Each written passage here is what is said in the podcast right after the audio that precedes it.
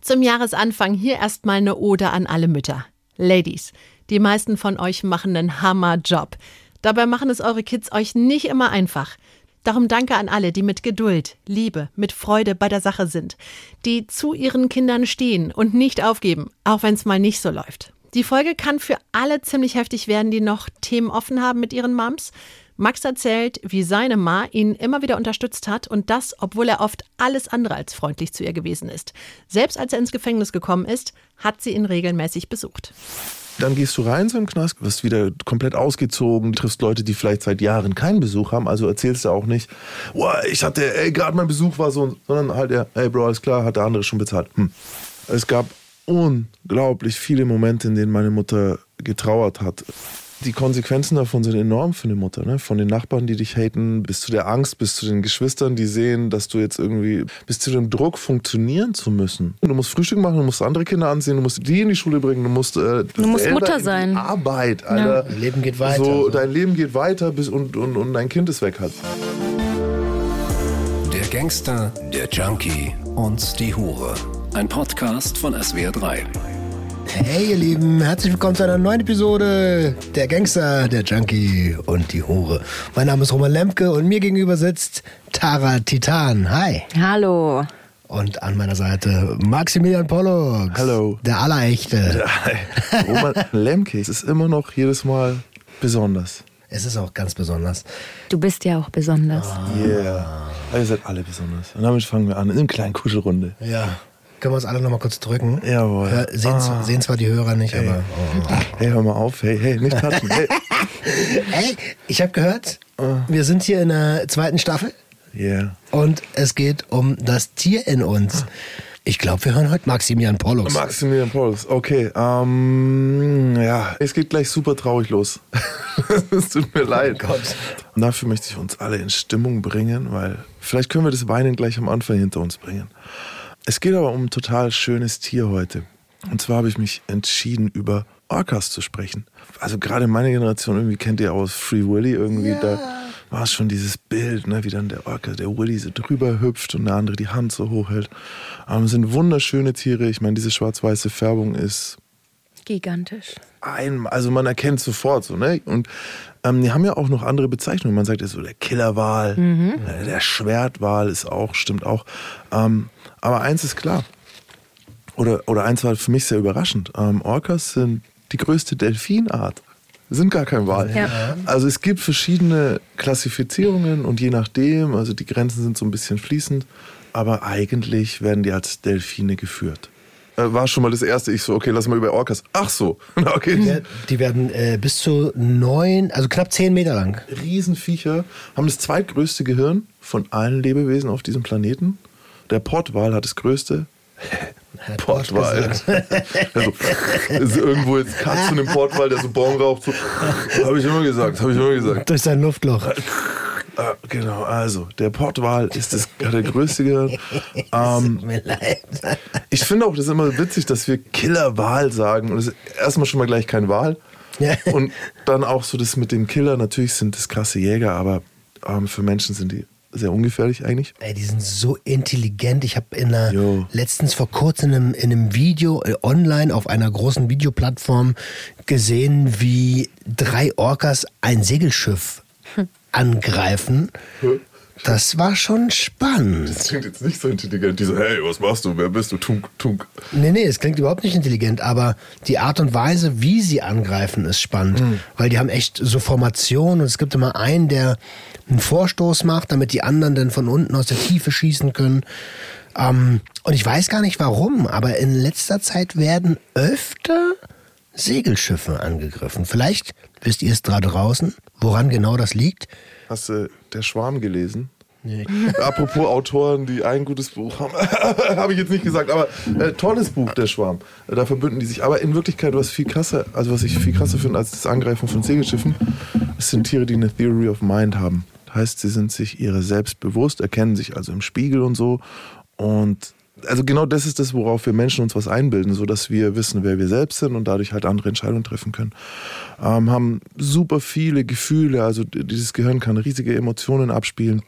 können sich in andere hineinversetzen, ähm, eben bis in den Tod. Und da kommen wir jetzt gleich so ein bisschen drauf. Ähm, wir sind heute bei einer Gruppe von Orcas, die sich die Southern Residents nennen. Und das ist eine extrem vom Aussterben bedrohte Orca-Population in den Gewässern um Washington State in den USA äh, bis hin zu Kanada hoch. Die, wir wissen bis heute nicht genau, wo die im Winter sind. Im Sommer sind die dort. Mhm. Ähm, gibt nur 75 Tiere davon noch auf diesem Planeten. Was? Jo. Also nur Das von dieser einen, von dieser einen Ich glaub, es- Residence, oder? was? Genau, aber ich glaube, bei den Orcas allgemein sieht es nicht gut aus. Also es ist, äh, ist eine extrem vom Aussterben bedrohte Art. Gibt super viele Gründe dafür. Tatsächlich leider Nahrungsmangel. Menschen auch.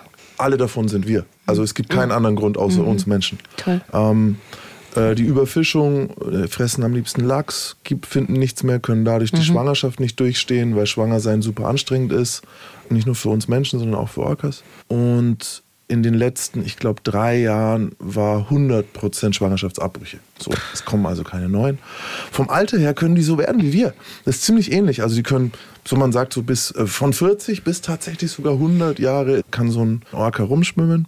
Und es gab also jetzt vor kurzem, wir haben es gehört, 100% äh, Schwa- Schwangerschaftsabbrüche und so weiter, gar nicht gut.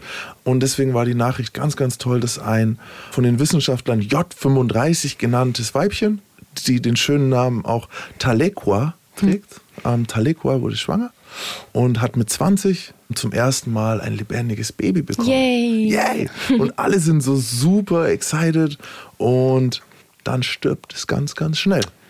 Und was jetzt kommt, wir haben also dieses tote Orca-Baby, da gibt es auch Bilder, es sieht einfach aus wie ein Mini-Orca.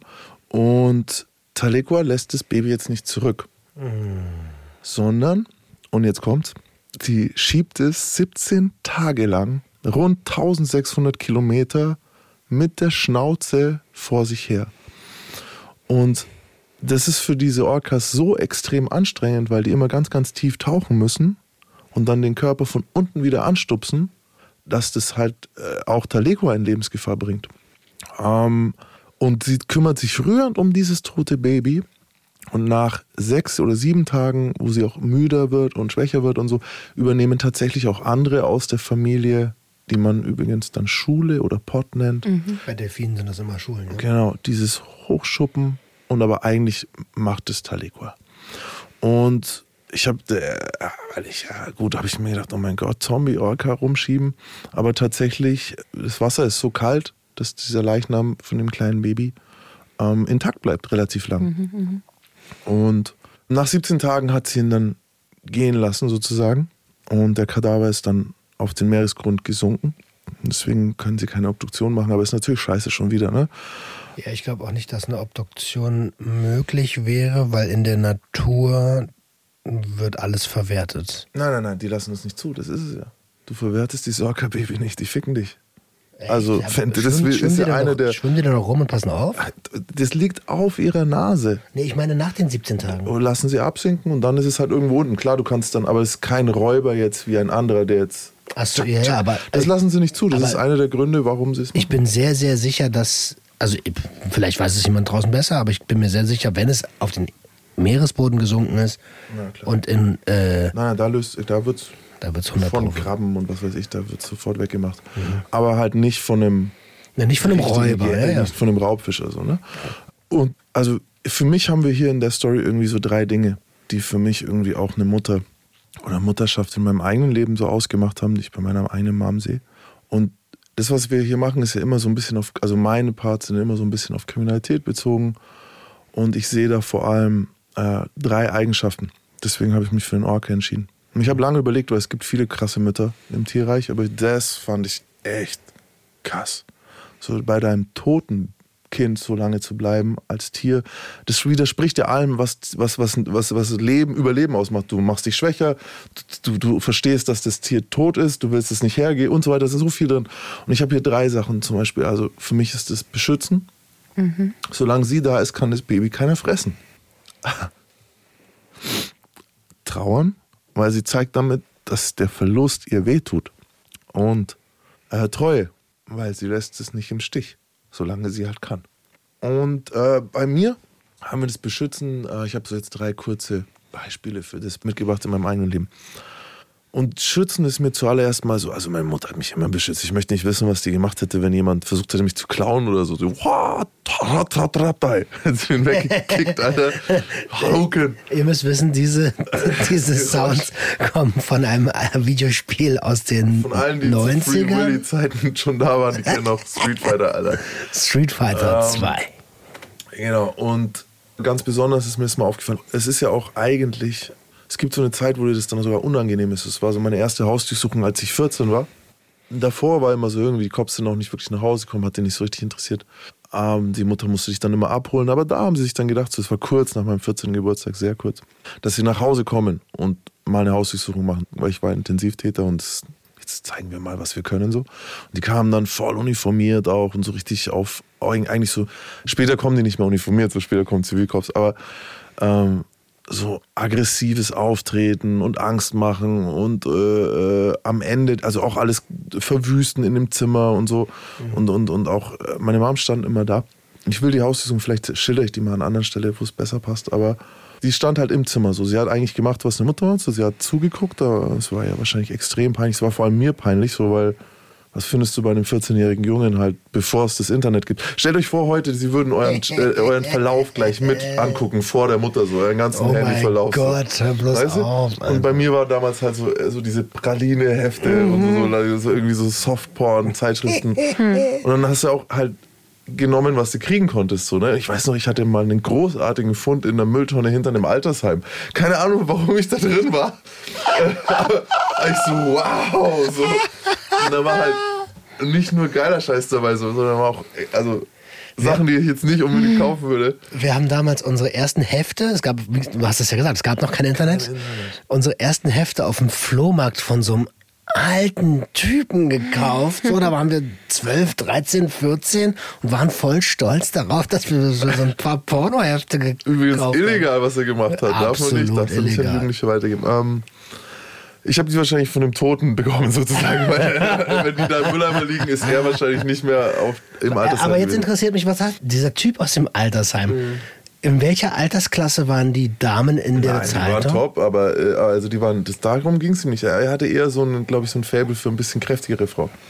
Okay. War so der, der Rubens-Typ. Und dann bist du so mit deiner Mom irgendwie in dem Zimmer, während die Cops irgendwie unter deinem Bett oder hinter deinem Schrank so eine Zeitschrift mit kräftigen Weibern dann so nach dem anderen hervorziehen. Und du willst immer, es ist nicht jetzt, dass ich das, das nicht meine So, Präferenz, und pass auf, ich die machen, so, kriegen kann. die machen du? so die Zeitung auf und du hörst so. Ja, die gehen gar nicht auf. Die, konntest, die konntest du so wie so ein Block haben. ähm, und deine Mom schaut halt nur geradeaus so eigentlich. Und Völlig verstört. in dem Moment, meine Mutter ist aufgewacht in dem Moment, als man mir Handschellen angelegt hat so ähm, und gesagt hat, wir nehmen den Jungen jetzt mit. Also du gehst jetzt mit und so. Und dann ist meine Mutter aufgewacht. Was nehmt ihr mit so halt erstmal, ne? Ihr nehmt gar nichts, nehmt ihr mit. So erstmal so ein bisschen fast schon aggressiv so, muss es sein, es geht nicht, nein, nein, nein, nein, nein, wo wollt ihr hin so, ne? Und in den Weg stellen, kreisen, batzen, äh, kreisen, batzen? Beißen, kratzen. Kreisen, batzen Ähm. Deswegen hatte ich auch erst eigentlich eine Löwin im Kopf, bis ich eben das mit diesem Orca-Mutter gehört habe. Stell dir mal vor, wenn sie das tote Baby so lange trägt, was glaubst du, was die mit dir macht, wenn du dem lebenden Baby zu nahe kommst? Alter, die rupft dir Arme und Beine ab und lässt dich zum Meeresgrund sinken halt. Lass noch mal in die Situation gehen. Ich finde das gerade super spannend. Mhm. Deine Mom merkt jetzt, ach du Scheiße, die nehmen den Max mit. Ja, und dann äh, wechselt sie auch, weil du ne, mit der Polizei da nicht groß verhandeln kannst. Also da war ich dann schon so, uh, ey, ey, Mom, passt schon so, ne? Äh, Beruhig, oder? Ist okay, so. Mach jetzt nicht irgendwie hier, ne? Sind, die Geschwister sind im Haus und mach nicht. So, erstmal, ich bin so, das ist schon gut, ist schon okay, weißt du, ich gehe, es, es lauf schon. Du hast halt auch gewusst, okay, ich habe Scheiß gebaut. Ja, und ich habe auch. Es muss ja irgendwann so weit Ich meine, du willst nicht, dass deine Mom dann irgendwie einen Schubser kriegt oder so. Ja, ja. Und dann hat sie aber gewechselt sogar noch in eine andere Emotion, die mir damals so noch mehr wehgetan hat, so in, in Hadern und fast schon so, können wir nicht darüber sprechen oder so. Der muss doch heute in die. Schule, so, ne? Und ich weiß noch genau, was sie gesagt hat. Also, Der, der geht nicht hin. Das ist uns egal. Rufen sie an, sagen, der ist krank. Schule interessiert nicht mehr. So. Und für eine Mutter ist das, glaube ich, also nur ganz kurz jetzt, für eine Mutter, also alle meine Gangster, Gangster, Gangster. Das ist für eine Mutter der Moment, wo sie das erste Mal merkt, ich habe ab jetzt in dem Leben meines Kindes nichts mehr zu sagen. Weil bis dahin gibt sie euch Hausarrest. Bis dahin ist sie die Nemesis, so der Endgegner. Wenn es um Bestrafung geht, ist die Mutter halt, so, ne, in dem Alter oder halt der Vater. Ab jetzt ist es der Staat so.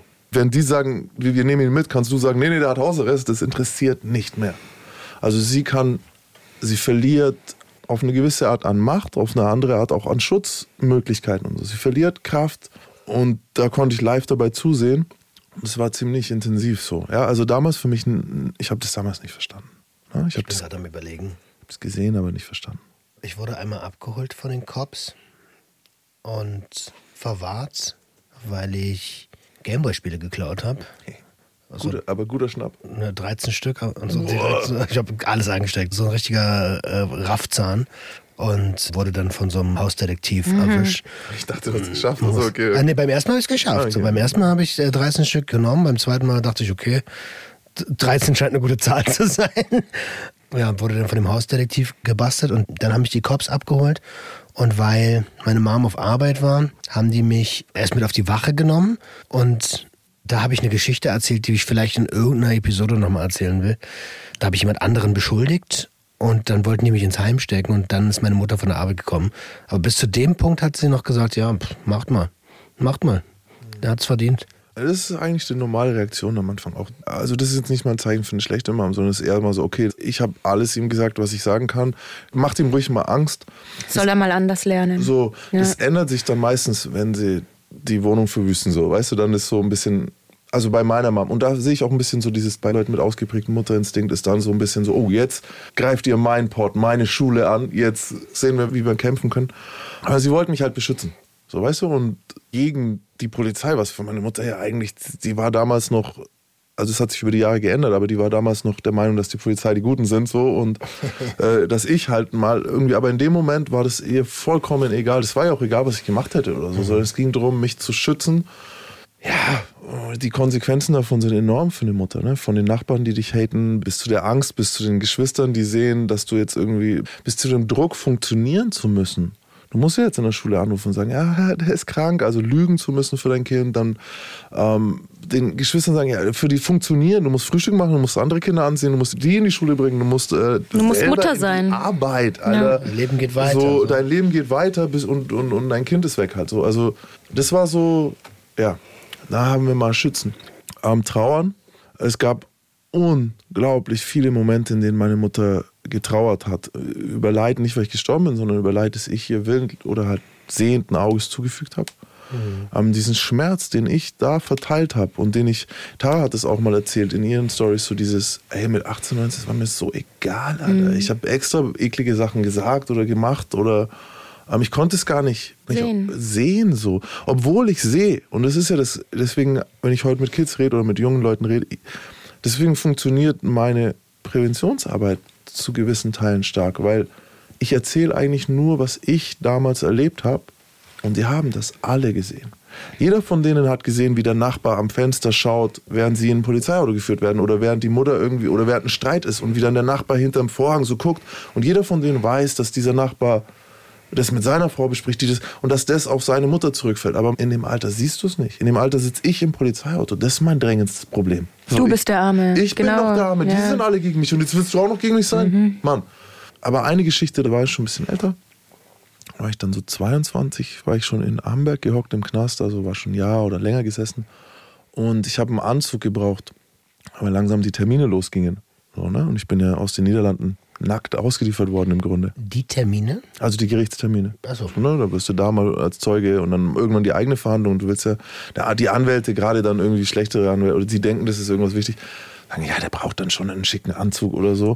Und dann hat meine Mom einen Anzug gekauft. Und auch dieser Moment, so ja, die ist im äh, irgendwie C und A damals oder was und sucht sich einen Verkäufer, der ungefähr meine Statur hat und kauft so diese Kleidung. Und weil, was sagst du? Du sagst nicht, ja, der hat eine Gerichtsverhandlung, da geht es um einiges, sondern es ist halt so, ja, ich brauche einen Anzug. Und dann hoffst du, dass der nicht fragt, für was, warum ist der nicht da oder so. Ach, ist ja lieb, dass sie den. Also, ne? Soll also, Überraschung sein. all diese Prozesse, die fallen dir ja gar nicht auf, dann während du im Knast sitzt. Du denkst ja nur an deinen eigenen Scheiß. Und dann kam sie und hat dann irgendwie angerufen in der JVA und dann hieß es, ja, bring es einfach vorbei. Und dann fährt sie und das Nürnberg-Amberg ist jetzt auch nicht, da fährst schon ein Stündchen so und fährst und hat dann diesen Anzug, den sie ja wahrscheinlich noch gereinigt hat und dann auf den Kleiderständer und, und, und, und alles und so und die Schuhe und, und geschnürt und, und alles schön sauber und packt es so zusammen und fährt so dort an. und steigt aus dem Auto, parkt und dann bist du erstmal vor dem Gefängnis als Mutter, wo du weißt, auf der anderen Seite ist dein Kind, hohe Mauern. Der Vibe von dem Gefängnis ist, du spürst es bis auf die Straße raus. Trostlos. Trostlos. Und du weißt auch, ich hatte zwei Jahre insgesamt damals, also die ganze Urhaft in Deutschland hatte ich keine Besuche. Also meine Mutter hat mich über zwei Jahre nicht sehen können. Weil du nicht durftest? Durfte ich nicht. Ich hatte Besuchssperre für meinen ganzen Pott, beziehungsweise meine Schule. Da durfte keiner kommen. Ähm, und dann stehst du da und bist sozusagen deinem Sohn so voll nah und tust noch was für ihn, aber du kannst ihn nicht sehen, ja. Und dann geht sie da an die Torwache und hat die ganzen Sachen, ne? Und, und meine Mutter geht dann auch nicht einfach. Die hat sich selber vielleicht auch ein bisschen schick gemacht und sie weiß, sie trifft jetzt Menschen oder so. Und dann klingelt sie und dann lassen die einen rein und dann, ja, was, was, was wollen sie denn? Und dann sie so, ja, ich habe angerufen abends für meinen Sohn, ich möchte den Anzug abgeben. Ja, Name, Ding, das. Ja, okay, nee, das, der hat ja auch äh, BTM-Eintrag. Sie dürfen nichts für den hier abgeben. Mhm. Ja, aber ich habe doch Angst. Ist mir egal. Sie nehmen das jetzt wieder mit. Und dann hast du halt für diese drei Minuten, bis du dann dort abgelehnt wirst, auf eine extrem unfreundliche Art oh so. Gott, die Arme, ja. Und dann ist sie mit dem Anzug zurück zum Auto mhm. gelaufen. Stellt euch das vor, mit einem Kleidersack, der größer ist als sie selber so, weil da ist mein Anzug drin. Und die Schuhe und so in der Hand oder so. Und dann setzt sie sich in ihr Auto und hat den dann wahrscheinlich so gefaltet auf den Schoß. Und in dem Moment hat sie das Weinen angefangen. So, meine Mutter ist niemand, der viel weint. Aber das hat sie zerlegt. So dieses Jetzt, was mache ich jetzt mit dem Anzug, was mache ich jetzt mit dem? Und dann dieses Nichtwissen und eine Mischung zwischen traurig, sauer, verwirrt, whatever. Und da hat sie geweint so. Habe ich natürlich nicht gewusst. In der Zeit war ich im Knast, habe Liegestütze gemacht, weißt Habe ich auch Jahre, irgendwann dann viel, viel später erst erfahren. Aber im Zweifelsfall beschwerst du dich an der Stelle noch, wo mein Anzug bleibt. Wie geht's dir gerade damit, wenn du das jetzt gerade so aussprichst? Ja, könnte ich auch heulen, ne? Also manchmal heule ich auch. Also an der Stelle so ist, ist eine Stelle, wo ich weinen kann, weil ich, weil es so albern ist. Weißt du, wir haben Hausdurchsuchungen, wir haben Sondereinsatzkommandos, wir haben, äh, wir haben so viel wirklich krassen Schmerz. Und das ist die Stelle, wo wir weinen. So. Das ist auch die richtige Stelle, ehrlich. Weißt du, das ist so eine krasse Stelle, wo du, weil es macht die Hilflosigkeit. Du kannst ihm nicht einmal einen Anzug mhm. bringen. Und nachdem du alles versucht hast und dein Bestes getan hast. Und dieses, diesen gefalteten Kleidersack auf dem Schoß, ich spüre den richtig. Ich spüre richtig, wie sie das hat und das jetzt eigentlich nicht weiß, was sie damit soll. Und ich weiß nicht, ob man das da draußen gehört hat. Vielleicht kennen die Hörer und Hörerinnen deine Stimme mittlerweile ein bisschen. Als du in die Episode gestartet bist mit der Orca-Mama, hm. da hat man schon sehr, sehr deutlich gehört, dass du kurz davor bist zu weinen. Und was die Hörer nicht sehen können, was wir aber sehen, ist, dass, also du warst schon sehr emotional in dem Moment. Also das mit dem Orca alleine ist ja schon, es ist ja schon, also wirklich, ne? Es wird auch so ein bisschen, also es ist nicht schön. Diese Situation, warum ich das auch so ein bisschen ausgesucht habe, sind, ich verspreche euch, Männers und Mädels, wenn ihr im Knast sitzt, werden diese Szenen sich abspielen. Und natürlich gibt es die Mütter, die ihren Job als Mutter nicht so ernst nehmen oder aus welchen Gründen auch immer nicht so ernst nehmen konnten, nicht so fühlen konnten. Aber die meisten Mütter, sagen wir die Mütter, von denen ich heute rede, bei denen der Mutterinstinkt ausgeprägt ist, wie bei Talequa, die ihr totes Baby tragen würden, die machen diese Situation mit, während wir im Knast sitzen. Während wir denken, es ist voll schlimm und es ist voll das, passiert das draußen. Ähm, warum eigentlich Besuchsverbot? Also lag das an deinem Verhalten oder an deiner Strafe? Oder? Bei sowas ist bei größeren Prozessen, wollen die immer erstmal wissen, wo Geld hingegangen ist. Und so und bei mir hat man in den Niederlanden nicht wirklich viel Kohle gefunden. Und die wollten einfach gucken, ob das bei meiner Family ist. Ähm, es ist die, die gucken dann genau hin. Die haben dann auch mitbekommen, direkt nach der Verhaftung ist meine Mutter in die Niederlande gekommen, hat mich dort besucht, in Urhaft. Und das war auch sowas, da hat das LKA danach zu mir gesagt, so, ey, wir haben gedacht, wir spinnen. Wir kontrollieren alles so, ne, wir haben jedes Telefon und dann fährt die dich besuchen in den Niederlanden, so, während die Kollegen, na, Besuch, das geht auf gar keinen Fall so. Meine Mutter kannte ja auch viele von den Leuten, mit denen ich gearbeitet habe, weil ja ein paar waren Grundschulfreunde so. Habe ich auch in den Folgen schon erzählt. Und um da halt von vornherein unmöglich zu machen, dass kommuniziert wird. Mhm. Was hätte meine Mutter machen, äh, erzählen sollen? Aber ich verstehe den Gedanken so. Und deswegen haust du dann halt ein Besuchsverbot rein, solange du irgendwie kannst. Aber Freunde durften ja auch nicht kommen. Ich hatte ein komplettes Besuchsverbot. Und dann kommen wir zur letzten Situation, nämlich der Treue. Meine Mutter hat mich ab dem Moment, wo die Besuchserlaubnis da war, jeden Monat besucht, so oft sie durfte. Sie hat nicht ein einziges Mal ausfallen lassen, sie hat nicht ein einziges Mal zu spät gekommen. Nein, eigentlich, also es gab mal eine Situation, wo es eine Verpeilung gibt oder so, wo dann der Besuch nicht stattgefunden hat oder ich halt im Bunker saß und deswegen der Besuch ausfällt und das wusste sie aber nicht als solche Sachen gab's, aber sie hat nie von sich aus auf einen dieser Termine verzichtet und das obwohl ich sie teilweise fürchterlich behandelt habe beim Besuch. Obwohl sie sich mir gegenüber sitzen musste und hören musste, wie ich gesagt habe, ey, denk nicht, dass ich mich ändere, ja? Denk nicht, dass wenn ich rauskomme, dass das nicht wieder sein wird, sondern ich werde genau das machen, nur diesmal werde ich mich nicht erwischen lassen. So, das waren die ersten Jahre, also das waren dann so, ne, bis 26, 27 Du so. Naivling. Was heißt Naivling? Das Gegenteil von Naivling. Also ich werde halt sterben oder töten, aber ich werde nicht mehr nach Straubing zum Beispiel kommen. Ich sitze dann in einem anderen Gefängnis vielleicht, besuche mich in Frankreich. Aber denk nicht, ich werde mich ändern. Ach so. Denke nicht, Ich dachte, du hast gedacht, du kommst nicht mehr rein. boah, ich wusste, ich komme nicht mehr nach Bayern rein. So, das war mir klar. Und das, also dafür hätte ich Sorge getragen. Das heißt aber auch, dass du weiterfahren musst, wenn du mich sehen willst. So.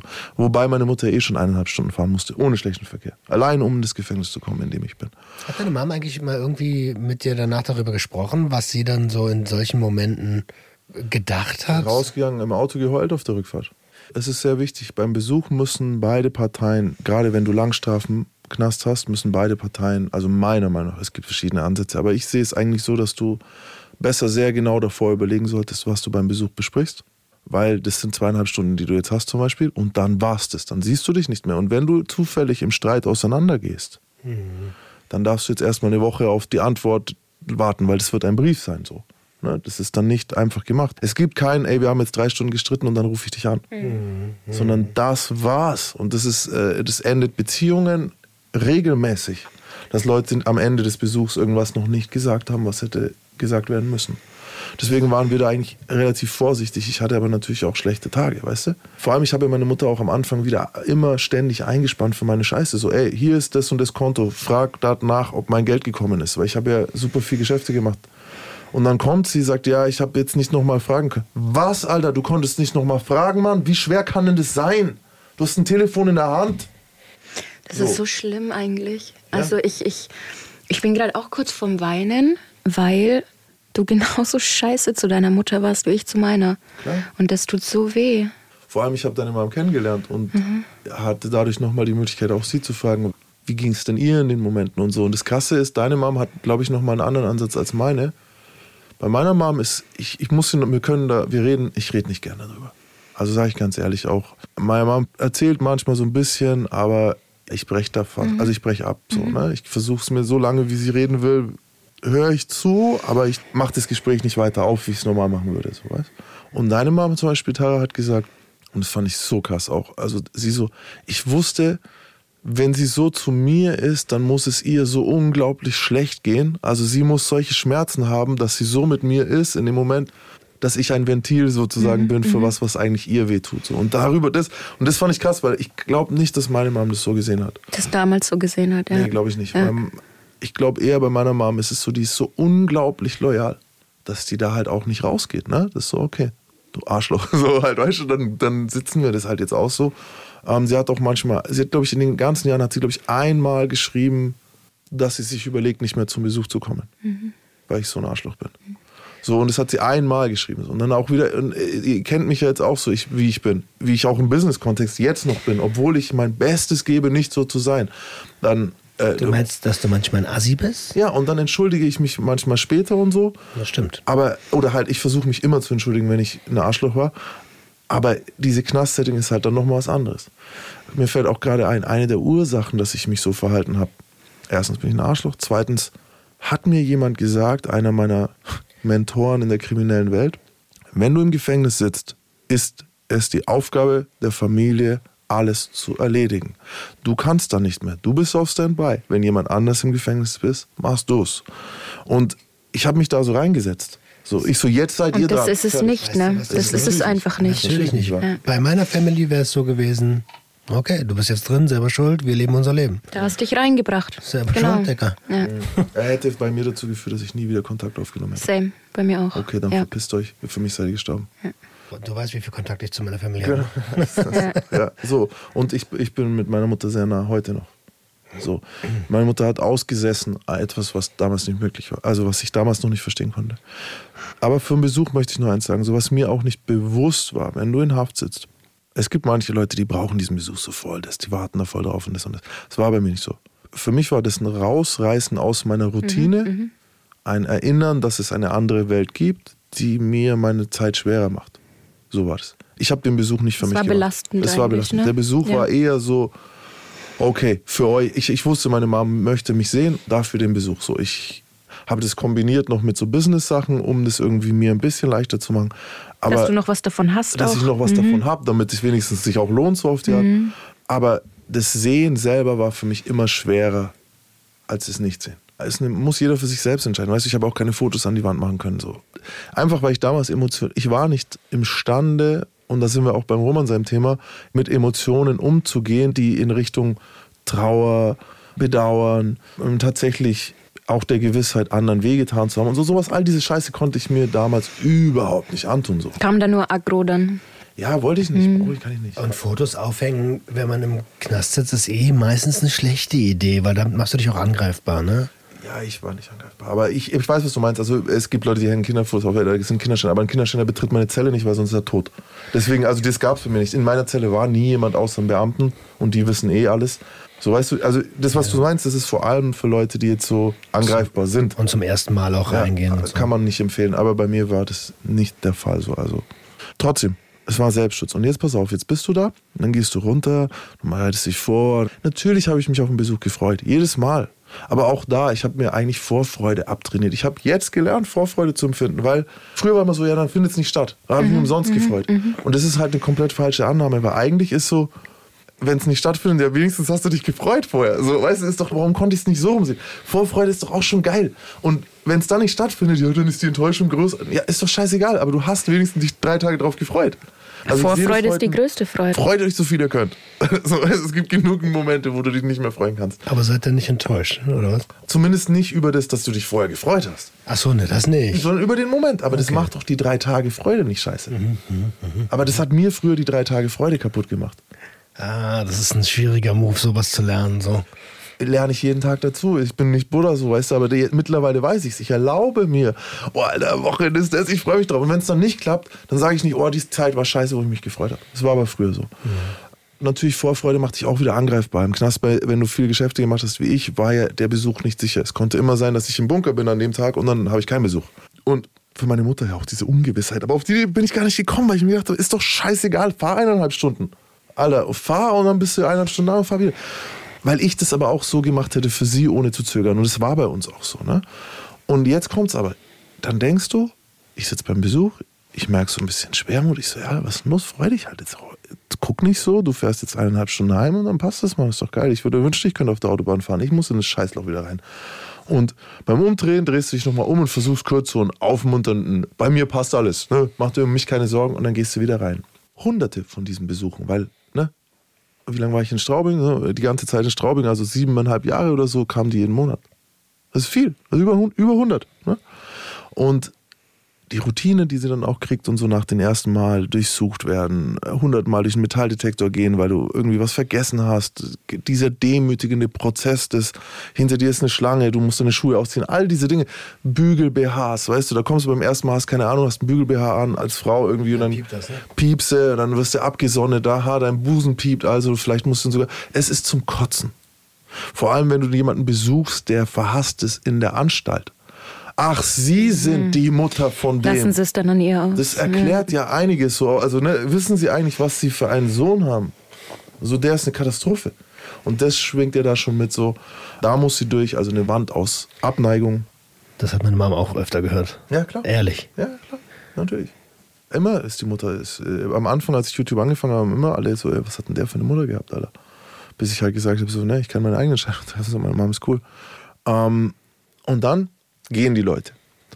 Dann gehst du rein so im Knast, wirst wieder komplett ausgezogen, diese ganzen Prozesse, wirst auf Zelle geführt und bist plötzlich wieder in dieser Welt, triffst Leute, die vielleicht seit Jahren keinen Besuch haben, also erzählst du auch nicht, oh, ich hatte, ey, gerade mein Besuch war so, und- sondern halt, ja, ey, Bro, alles klar, hat der andere schon bezahlt. Hm. Und damit war das dann auch für mich dann immer abgehakt. So, natürlich abends nochmal drüber nachgedacht, einen Brief geschrieben, mich vielleicht entschuldigt, wenn ich scheiße beim Besuch war oder irgendwas anderes. Okay, also Bunker bedeutet dann Einzelhaft. Und gibt es da gar keine Möglichkeit, irgendwie einen Besuch abzusagen? Oder Ich habe über neun Jahre gar nicht telefonieren dürfen. Also, Also du kannst auch nicht zu den Beamten. Wie war denn das erste Mal telefonieren? sehr seltsam. Also es war wirklich, äh, tatsächlich erinnere ich mich dran. Und es war wirklich, also ich durfte dann von dort aus noch, wen habe ich denn angerufen? Ich glaube, die, hier, es ging um Personalausweis oder so. Oder das Jobcenter, solche Sachen durfst du dann telefonieren irgendwann mal.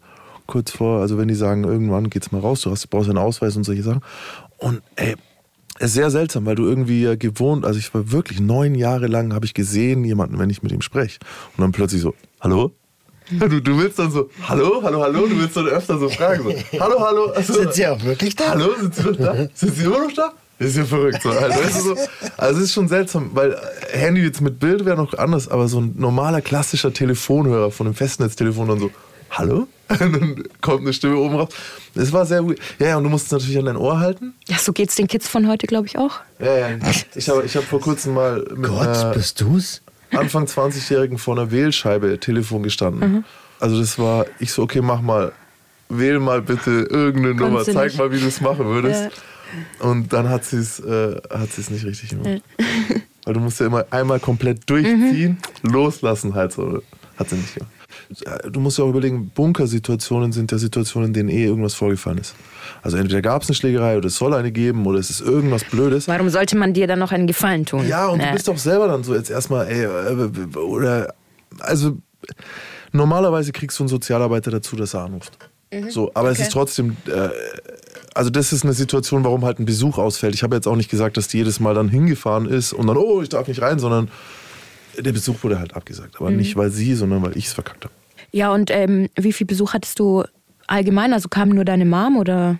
Ähm, also die, die regelmäßig kommen, auf die du dich super verlassen kannst, war bei mir tatsächlich jetzt nur die Mom. Ich hatte mm, ein, zwei, drei Freunde, die so einmal alle drei Jahre so gekommen sind. Mein Bruder ist einmal oder zweimal in der ganzen Zeit nur gekommen, weil es auch nicht äh, gepackt hat. Und über die Jahre bleibt halt niemand übrig. Ne? Jetzt nochmal auch an meine Jüngeren, äh, die selber vielleicht involviert sind, oder jetzt an dich, Roman, so eine Frage. Ähm, wer wäre denn gekommen von deinen Homies? Weil ganz kurz der Prozess. Per Anrufen, Personalausweis, Kopie hinschicken, Prüfungen stattfinden lassen, Gespräch unter Umständen mit einem Sozialpädagogen oder der Polizei führen, warum du den überhaupt besuchen willst. Also sowas in einem Hochsicherheitsgefängnis. Das ist so einfach zu erklären. Das ist, kann ich ganz einfach beantworten. Gar keiner. Ja. Und es ist auch kein wirklich, die meinen es meistens nicht mal böse, aber es ist so, ey, das sind ja oft Leute, mit denen wir rumgegangen sind oder auch, ne, vielleicht jetzt die Zuhörer rumhängen. Schaut euch eure Freunde genau an und guckt, wer das schafft, per Brief einen Termin irgendwie zu klären mit euch, den er mit der Anstalt telefonisch klärt, dann pünktlich um 11 Uhr da zu sein, seinen Personalausweis dabei zu haben, nicht irgendwie äh, verdruckt auszusehen, whatever. Das sind wenige. Ich habe es in Staffel 1 gesagt. Meine Emotionen, wenn jemand auf der Strecke geblieben ist, war halt auch so. Ja, okay, gefallener Soldat ist halt so. Ich mache jetzt hier mein Ding weiter. Und ich habe natürlich auch nur mit solchen Leuten mich umgeben. Ich glaube, der loyalste Mensch, auch wenn er nie der beste Einfluss für mich war, wäre mein Onkel gewesen, der mich noch vielleicht besucht hätte, wenn er es denn äh, gebacken gekriegt hätte, organisatorisch. und nicht gerade selber Angst vor der Polizei hat. In dem Moment, du, du, das, viele Kriminelle gehen nicht sehr gerne ins Gefängnis. Jetzt Cut zu 15 Jahre später, als ich dann das erste Mal Leute besuche. Und ich besuche meinen besten Freund im Knast in einer anderen Anstalt. Der war verlegt worden mittlerweile und ich besuche den so und ich gehe rein. Da komme ich gut durch, weil es mir scheißegal, was die Beamten über mich denken. Also ich gehe auch hundertmal durch den Metalltick. Ihr wollt mein Schwanz hier ist. So interessiert mich alles nicht. Ich mein Nehmt die Spaß. beiden Tic-Tacs. Ja, guckt euch an. So. Ja, ich war selber in Haft. Einiges, ach, Hafterfahrung, ja, ja. Ich komme aus Straubing so. In Bayern weiß jeder so, oh, dann wirst du auf jeden Fall noch mehr durchsucht und gestresst. Und dann komme ich, habe diesen Besuch und dann steht er auf am Ende und er geht und er ist für mich wie ein Bruder. Ist auch der Mensch, der mittlerweile bei uns wohnt in Mainz, mit dem ich jeden Tag zu tun habe, Gott sei Dank mittlerweile. Und er geht so und dann müsst ihr euch vorstellen, wie so eine Tür am Ende des Gangs halt einfach. Und dann siehst du nochmal, dann dreht er sich nochmal um immer und dann winkst du nochmal so, ey, bye, Bro. Und ich so, bye, bye, Bro. Und der Beamte führt ihn rein, die Tür geht zu und in einem Moment mich trifft ein Gefühl der Schuld, was ich noch nie gefühlt habe, weil ich noch nie jemanden im Stich gelassen habe. Und es war, als würde ich ihn im Stich lassen, als würde ich ihn zurücklassen, als würde ich ihn in dieser Welt, die so negativ ist, die sich so fürchterlich anfühlt, lassen, obwohl ich ihn eigentlich nur nehmen müsste. Das ist ja physisch, du bist ja von mir drei Meter weg, so ich kann dich einfach physisch festhalten. So, denk, ne, das, so warum lasse ich das zu, dass man ihn da reinführt? Bist du die Orca-Mama geworden? Pass mal auf, jetzt gehe ich raus Und rufe meine Mutter an, so, nachdem ich in ein paar Minuten irgendwie gar nicht klargekommen bin. Weil ich noch nie so ein ekliges Gefühl gehabt habe, obwohl ich hunderte Male Besuch gehabt habe im Gefängnis. Und das erste Mal habe ich es von der anderen Seite gefühlt. Und ich dachte immer, das wäre die leichte Seite. Und ich rufe meine Mutter an und ich sage, hey, es tut mir leid, es tut mir leid. Ich wusste das nicht. Ich wusste das nicht, dass das sich so anfühlt. Es tut mir leid. Und weißt du, was sie sagt? Ich weiß. Und das war die krasseste Antwort, die du kriegen kannst. Weil eigentlich, ich habe noch nicht erklärt, was passiert war. Ich nur so, ey, ich bin gerade, ich habe den anderen und Alter, ich wusste nicht, dass es sich so anfühlt. Und sie so, ja, ich weiß. Und ähm, es wurde ein bisschen besser, so desto mehr Besuche, aber es ist nie weggegangen. Und ich kann mir nicht vorstellen, wie das für meine Mutter war. Also ich kann es mir vorstellen, weil ich hier Talekwa, wenn ich mir das ansehe. Du willst es nicht zurücklassen. Und es fühlt sich einfach an, als würdest du es im Stich lassen im Moment des Gehens. Zumal du ja nie in Haft warst und nicht weißt, was da hinten, was da lauert oder was auch immer. Ne? Und früher war immer so der Spruch manchmal so, ey, ich wusste halt immer meine Mutter so, die würde sich für mich reinsetzen. Also wenn es gehen würde, dass sie diese Zeit sitzt und ich dafür raus kann, würde sie es machen. Und das war aber eher immer so als, ja, passt schon halt. Ich würde es für dich auch machen. Jo, passt schon, ne? Wir können uns abwechseln. Du einen Tag, ich einen Tag, ne? Bla, bla. Dann werden die richtig so. Aber so dieses, was es wirklich bedeutet, jemanden dort zurückzulassen. Ähm, und deswegen verstehe ich sehr gut, was diese, äh, diese, diese Orca-Mama, warum sie sich nicht trennen konnte, so. Das ist meine Muttergeschichte. Ich weiß auch, meine Mom hört hier zu. Deine Mutter ist eine Orca-Mutter. Orca-Mama. Ähm, und ich weiß, meine Mom hört zu. Deswegen vielen, vielen Dank dafür. Ich hoffe, du bist heute, ich hoffe, ich kann dich heute ein bisschen entschädigen für das, was du früher vielleicht nur gehofft hast, dass ich mal werde. Also ich hoffe, sie hat heute ein gutes Gefühl, wenn sie daran denkt, wo ich bin und was ich tue. Boah, ist das deep, Alter. Äh, ist wie so ein äh, Messerstich hm. in mein Herz. Hm. Weil ich an der Stelle das Gefühl habe, dass ihr beide eigentlich so coole Mütter habt, die so viel für euch getan haben und immer noch tun. Mhm. Und an so Stellen, also versteht mich nicht falsch, ich, ich liebe meine Mom. An so Stellen bin ich immer extrem traurig darüber, dass sie solche sozialen Kompetenzen nicht ausprägen konnte. Ich habe das du weißt, ich arbeite, also ich, ich sag's glaube ich echt in jeder Folge, Leute, aber es ist halt einfach mein Leben jetzt so. Ich arbeite so viel mit Kids, ne? Und oft sagen die, ja, deine Arbeit ist so gut, weil du kannst relaten. Ne? Die verstehen dich. Aber genau da, wenn jemand eine Scheißmutter hat, da scheitere ich. Weißt du, da scheitert's mhm. mit dem Relaten, weil mhm. bei mir egal was, man, ich hätte, ich hätte, ich hätte drei Priester erschießen können und meine Mutter hätte mich jede Woche im Knast besucht. So, weißt du, das, also eh immer, solange sie kann. Ich hätte tun können, was ich will. Und meine Mutter hätte ihr Leben für mich gegeben.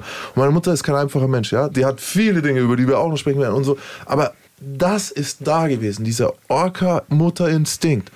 Und es ist krass, weil die kann mir keine fünf Minuten zuhören, ohne die Geschichte auf Sicht, wie du warst in Baden-Baden. Oh, die beste Freundin meiner besten Freundin war auch in Baden-Baden. So, weißt du, da kommt nicht so, ja, oh, wow, und wie fühlt sich's in Baden-Baden? So, meine Mutter ist kein emotionaler Typ, so, ja. Mhm. Die ist nicht, weil du jetzt sozial kompetent gesagt hast, Mama, ich liebe dich über alles, aber sozial kompetent, ah, so. Und, Ups, was habe ich da geöffnet? Sorry. Aber was drin ist, ist die Mutterliebe. Bedingungslose Bedingung. Liebe. Meine Mutter würde so ego, wie sie manchmal rüberkommt, die würde ihr Leben für mich geben, jederzeit, auf jede Art. Und es tut mir dann so leid. Wie gesagt, mein bester Freund Jay, vielleicht schaffen wir es irgendwann, dass er mal in den Podcast kommt. Hat 15 Jahre im Gefängnis gesessen, ist ein Heimkind gewesen, ist in einer Pflegefamilie adoptiert worden, die ihn wie Scheiße behandelt hat. Ähm, seine ersten Erinnerungen ist sich im Schrank verstecken, weil er Angst hat, dass die ihn umbringt. So. Und dann übrigens 15 Jahre Knast. Und jetzt lebt er bei uns. Wir machen übrigens auch einen Podcast. Da erzähle ich auch immer auf meinen Plattformen drüber und der wird irgendwann mal hier sein. Und jetzt erst habe ich jemanden im Team, der diese Arbeit übernehmen kann, weil wisst ihr, wie viele Kinder das, ja, Roman, du sagst gerade, und deine Mutter war nicht mal der größte Albtraum, aber allein das, dass du nicht das Gefühl hast, sie würde ihr Leben für dich geben. Das ist ähm, krass. Äh, erinnert ihr euch an die Episode mit dem männlichen Part aus meinem ja. Familienumfeld? Ja. Ich gehe mal stark davon aus, dass eure Mütter keinen Kontakt mehr zu dieser Person hätten.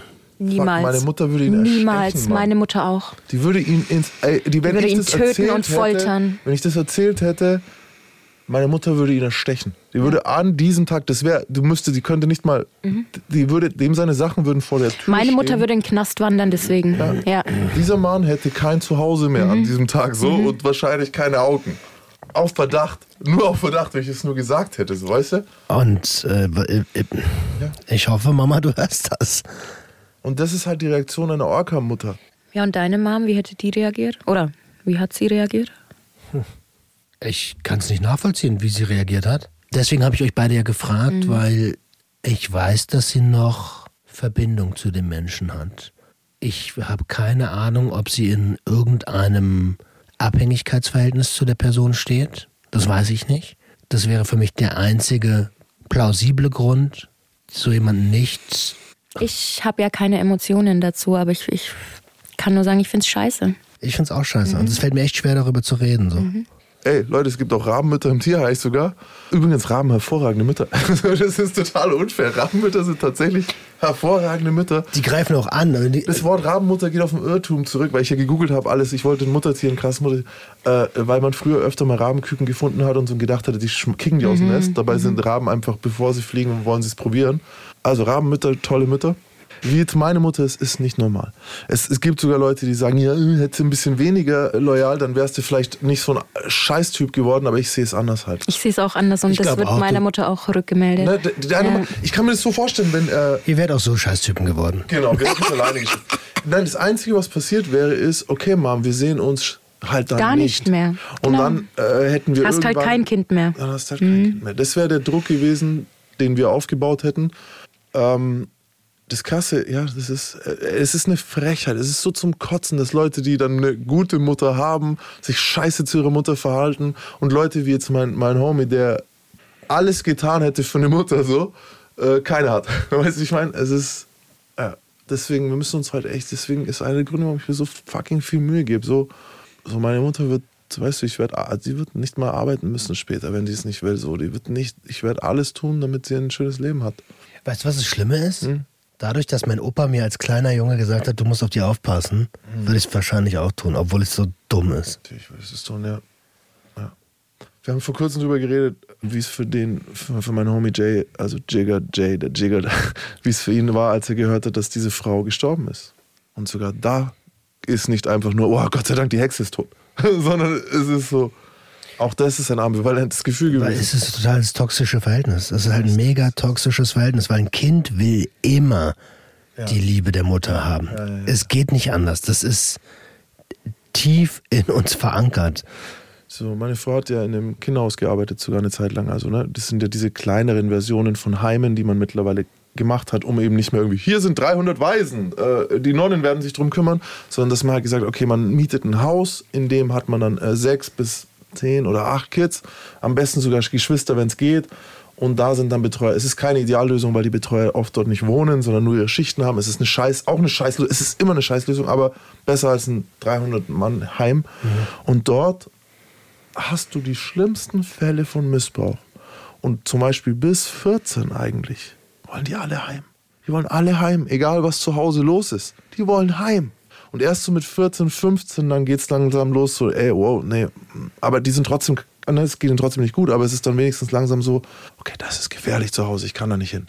Aber dieses Gefühl, egal wie schlimm es ist, und du hörst ja da immer so, ja, meine Mama und ihre, ihre Freunde sind voll komisch und tun mir weh, so. aber trotzdem, hey, ich bin so dankbar, dass ich, äh, ich, desto älter ich werde, desto dankbarer bin ich, dass ich diese Grundliebe, dieses Grund, dieses Urvertrauen erfahren habe als Baby. Ich kann mir vorstellen, wie meine Mom mich auf dem Arm hatte.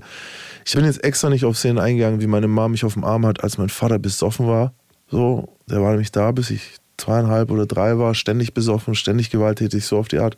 Und meine Mom hat nie, hätte nie zugelassen, dass er mir was tut, weißt du? Aber rechts und links fliegen Schränke und Tische und so. Und ich weiß, dass sie mich gehalten hat. So. Also vielen Dank, Mama. Bist eine Orca-Mama. Ich wollte gerade was sagen, aber das Wort steckt im Hals fest. Ähm, ja, danke, Max, Alter, dass du das aufgemacht hast, das Thema. Lass uns vielleicht gucken auch noch, dass wir ein bisschen Fisch übrig lassen. Dass wir ein bisschen was übrig lassen, dass andere Tiere leben können, die auch denken, 17 Tage lang. Und warum ist das Baby tot? Weil es scheiße ist alles, wie das, weil es Meer im Arsch ist. 100% der Babys sterben dort, so die können ihre Schwangerschaft nicht durchführen, weil sie nichts zu fressen haben. Nochmal, auch das wieder, ich, wieder mein altes Thema. Ich mache es jetzt gar nicht auf. Aber es gibt andere Wesen auf diesem Planeten, die auch was zu essen brauchen. Wie seht ihr das? Welche Erfahrungen habt ihr Oh ja. zu Hause machen dürfen oder müssen? Und könnt ihr euch mit Max Geschichte identifizieren?